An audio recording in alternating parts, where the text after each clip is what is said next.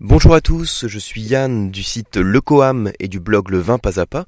Alors je suis vraiment ravi de vous retrouver hein, parce que ça fait un moment que j'avais pas enregistré de, de podcast audio. Et même si j'avais néanmoins continué à vous envoyer des, euh, que ce soit des articles de blog, des mails, on avait été en contact hein, de toute façon euh, euh, tout au long de l'année, c'est vrai qu'en termes de format audio, je vous envoyais beaucoup moins de contenu et vous avez été nombreux à me le réclamer. Alors une de mes résolutions hein, de cette année, c'est d'être beaucoup plus régulier sur les podcasts audio. L'objectif, hein, c'est de pouvoir vous en envoyer un par semaine, comme je faisais à un moment d'ailleurs. Là, c'est vrai que l'année 2016, en termes de projet pour le Coam, a été bien chargée. Euh, vous savez qu'il y a eu le lancement de, des programmes de formation à distance hein, en français du WSET que j'ai créé, donc le niveau 2 et le niveau 3.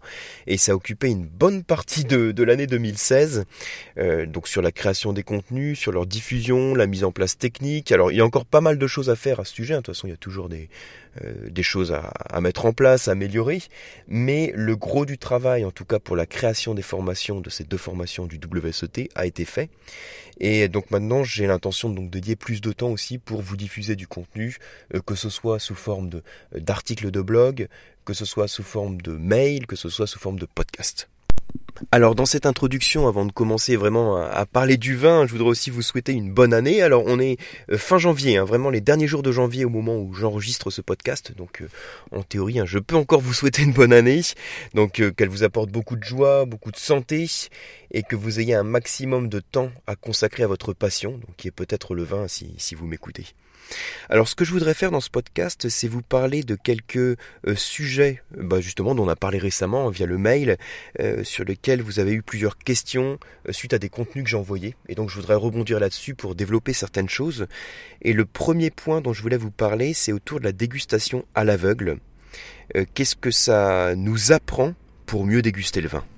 Et là, quand je parle de dégustation à l'aveugle, en fait, je parle aussi bien de dégustation à l'anonyme, puisque dans les deux cas, c'est une perte de repère que l'on a. On ne sait pas ce qu'on a dans le verre euh, dans le vin qu'on va déguster.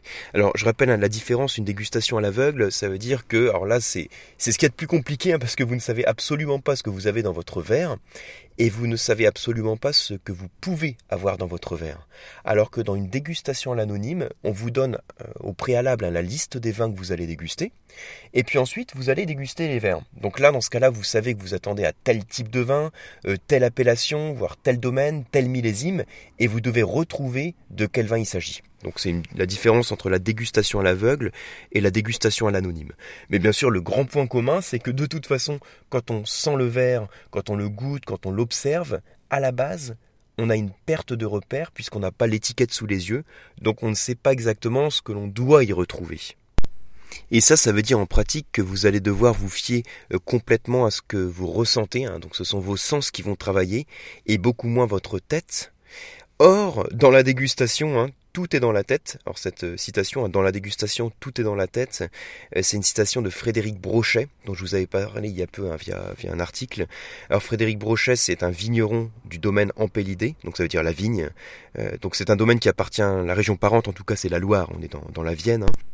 Et c'est un vigneron qui a un excellent bagage scientifique. Hein. Il avait passé un, doctorat en œnologie et il avait sorti une thèse il y, a, à peu près 20 ans, je pense une vingtaine d'années à vérifier, euh, dans laquelle il voyait l'influence de, de notre perception sur la dégustation du vin. Donc euh, l'importance de ce que l'on attend dans ce que l'on va percevoir. En gros, hein, pour vous dire de manière très concrète comment ça se passe, c'est vous prenez un vin blanc que vous colorez en rouge avec un colorant qui est complètement neutre. Donc s'il est neutre, ça veut dire qu'on n'apporte pas d'arôme, on n'apporte pas de goût spécifique, donc on n'apporte pas d'acidité, pas de tanin, rien du tout. Hein. C'est le, le même vin en fait qu'on va déguster, sauf que la couleur change. Et ce qui se passe dans ce cas-là, quand on déguste ce vin blanc qui est coloré en rouge, on va sentir des caractéristiques qui sont plutôt propres au vin rouge en termes d'arôme et même en termes de structure en bouche. Donc c'était des dégustations qu'il avait organisées en plus pour des étudiants en œnologie, donc des gens qui sont euh, qui baignent dans le milieu du vin, on va dire. Et euh, même avec cette formation, même avec euh, une méthode de dégustation, bah, il arrive qu'on soit complètement paumé quand on s'attend à déguster quelque chose. Donc là, c'est simplement un vin blanc qui est coloré en rouge, mais imaginez-vous quand c'est une étiquette que vous avez devant les yeux, une étiquette où vous attendez à déguster un grand vin, Et puis, manque de chance, hein, c'est un petit peu une dégustation à l'aveugle dans laquelle on intègre quelques pièges. Vous n'avez pas un grand vin, vous avez un vin, euh, un petit vin qui est sans complexité, hein, qui est très simple. Euh, dans certains cas, vous allez voir, ou en tout cas sentir et goûter euh, qu'il y a quelque chose qui cloche. Mais dans d'autres cas, vous allez être complètement influencé, vos, sens, hein, la perception que vous en avez, vont être influencés par ce que vous attendez. Et alors, pour pallier à ça, enfin en tout cas pour tenter de pallier à ça et faire une dégustation qui soit la plus objective possible, une dégustation à l'aveugle qui soit la plus objective possible, euh, ce que je recommande, hein, c'est vraiment euh, de se centrer sur trois choses, sur trois points. La première chose, ça va être de déguster au bon moment. La deuxième chose, de déguster dans des bonnes conditions. Et la troisième chose, être humble. Alors pour développer très rapidement, hein, le premier point, déguster au bon moment. Ça veut dire qu'il ne faut pas déguster à un moment où vous avez vos sens qui sont saturés. Comme par exemple après un repas, hein, si vous faites un bon repas, vous allez avoir un sens olfactif qui va être beaucoup moins euh, bah, beaucoup moins affirmé, un sens gustatif aussi qui va être beaucoup moins sensible. Parce que avant le repas, quand vous avez faim, hein, pour faire simple, quand vous avez faim, vous êtes euh, sensible aux différents arômes, vous êtes sensible aux différentes saveurs, et donc vous êtes beaucoup plus à même de repérer les différences d'acidité entre tel et tel vin, les différences de sensations tactiles en bouche, hein, donc par exemple la présence de tanins qui est plus ou moins marquée, les tanins qui vont être plus ou moins persistant, vous êtes aussi beaucoup plus sensible aux subtilités qu'on peut avoir entre tel ou tel arôme. Donc ça, c'est l'importance de choisir le bon moment pour la dégustation. Quand je dis le bon moment, c'est non seulement le bon moment pour vous, mais c'est aussi le bon moment pour ouvrir la bouteille qui est adaptée. Si vous avez plusieurs bouteilles à déguster, vous savez qu'il faut commencer par les bouteilles les plus acides, c'est-à-dire celles qui font le plus saliver d'une salivation fluide. Ensuite, les bouteilles qui vont développer une plus d'amertume, donc les vins plus tanniques. Et à la fin seulement, on passe au sucre. Donc dans l'ordre de dégustation, pour les vins, quand on remet tout ça dans l'ordre, ça veut dire d'abord les blancs, ensuite les rouges, et à la fin les vins sucrés, donc les moelleux liquoreux.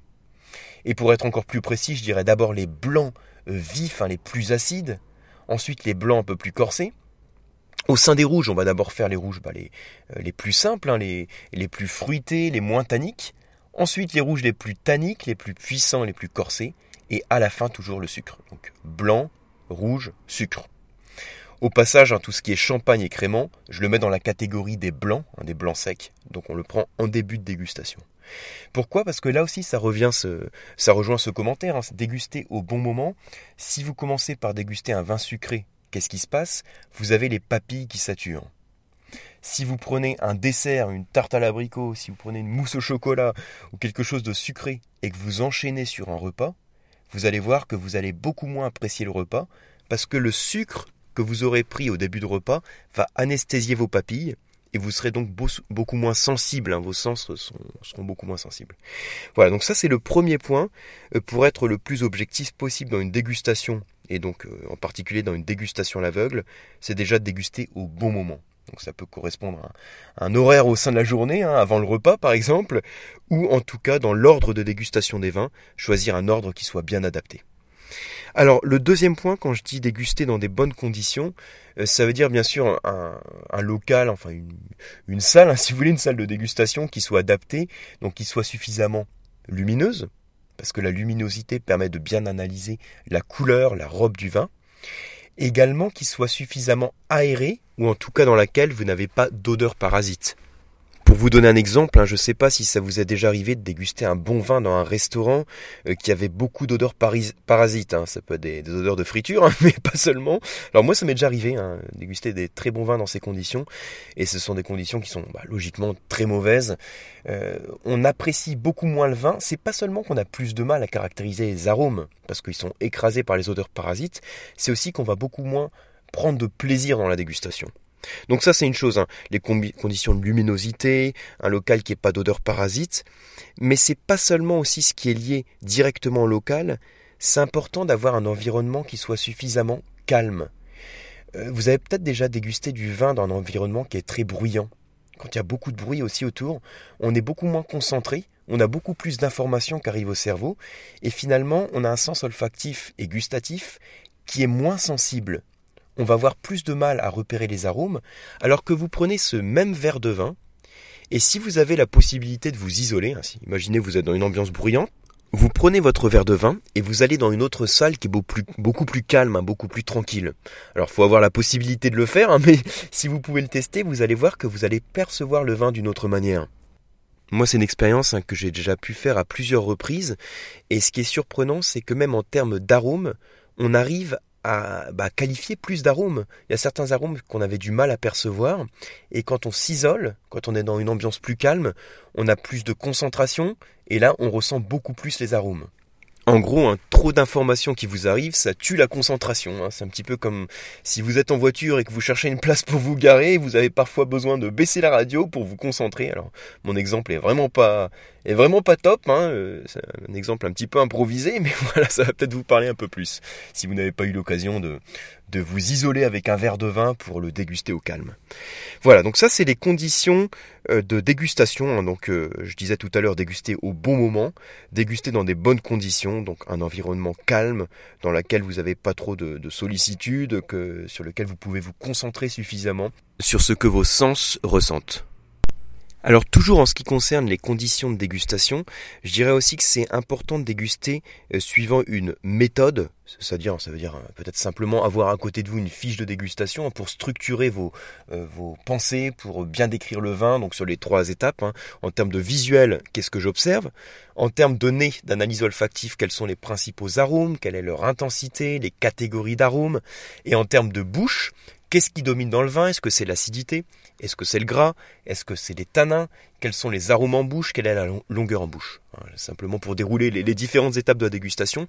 Mais c'est, je le mets dans les conditions de dégustation en fait. Hein. Ça permet de mieux se concentrer que d'avoir une méthode en tête et de la dérouler à chaque fois que vous dégustez du vin.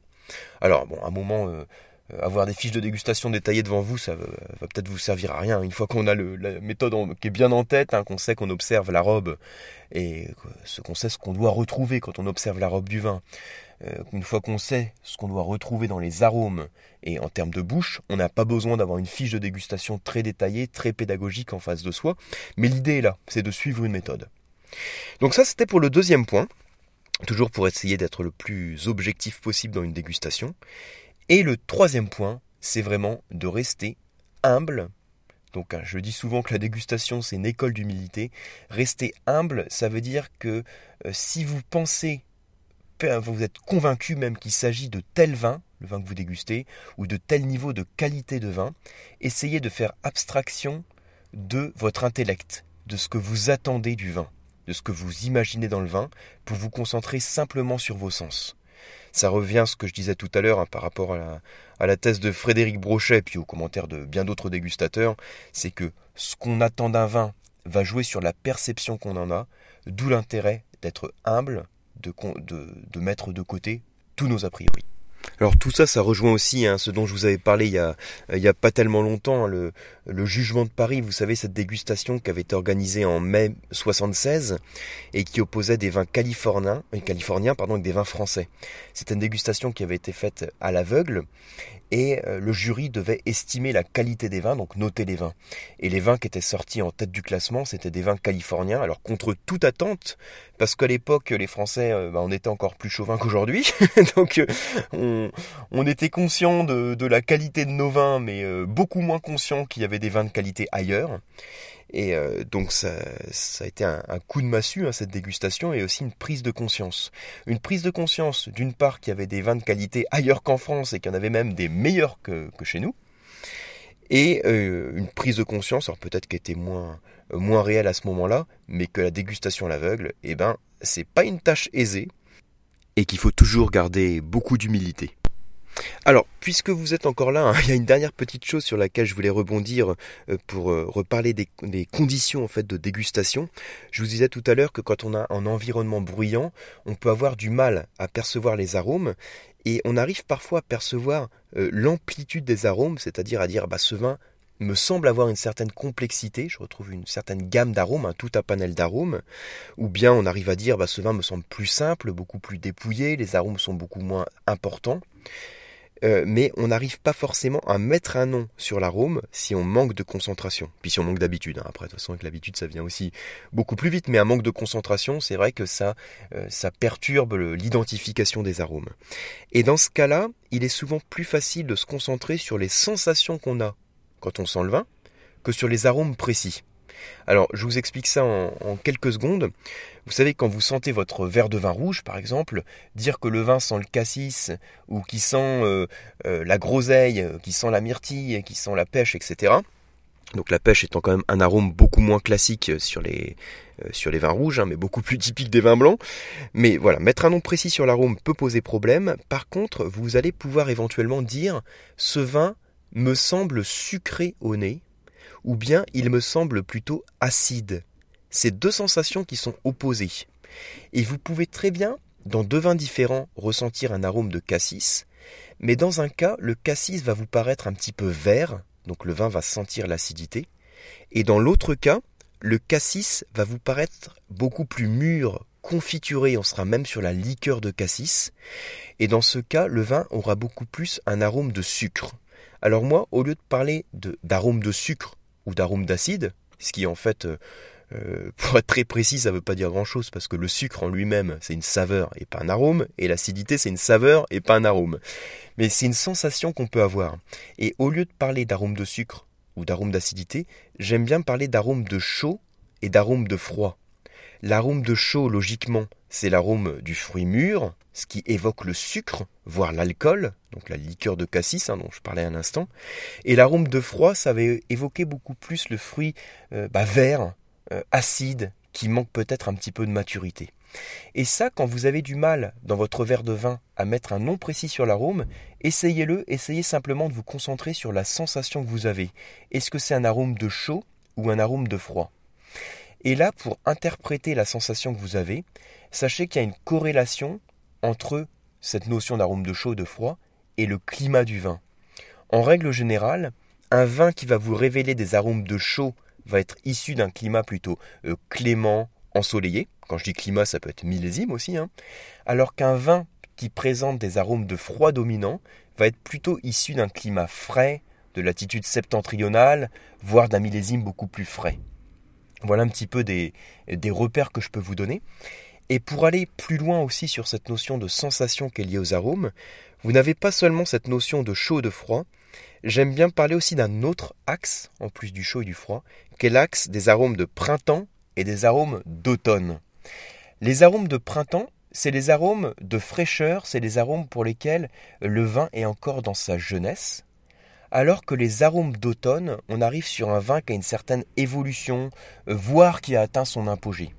Donc vous voyez que arôme de chaud-froid, je, vais le lier au climat, je fais une corrélation avec le climat du vin, alors que arôme de printemps, d'automne, je vais faire une corrélation avec l'âge du vin. Alors, quelques, arômes, euh, quelques exemples hein, d'arômes de, printemps, ça va être les fruits frais en général. Alors qu'ils peuvent être mûrs, hein, ils peuvent être mûrs, mais ils sont frais. Alors que quand on arrive sur les arômes d'automne, on va partir sur des fruits qui vont être beaucoup plus secs. Ça peut être les mêmes fruits mais qui sont plus secs, confits. Et ensuite, on va, évoluer vers des notes végétales, mais là je parle des notes végétales de sous-bois, euh, d'humus, euh, la forêt en automne, hein, vous voyez tout le qualificatif d'automne. Donc voilà, ce sont des sensations que vous pouvez avoir au moment où vous sentez votre verre de vin, et c'est parfois plus facile de retrouver des sensations que de trouver des arômes précis. Donc c'est un petit truc que je vous donne hein, pour rebondir aussi sur la dégustation à l'aveugle, la reconnaissance des arômes et la difficulté qu'on peut avoir dans cette reconnaissance à l'aveugle.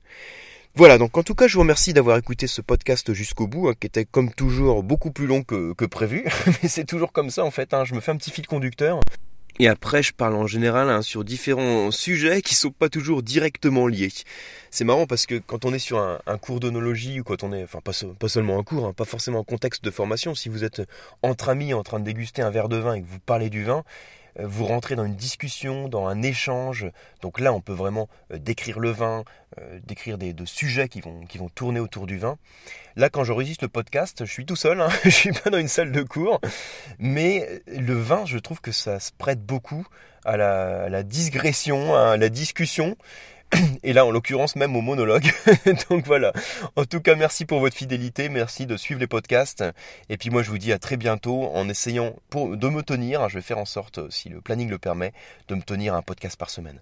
À très bientôt, au revoir.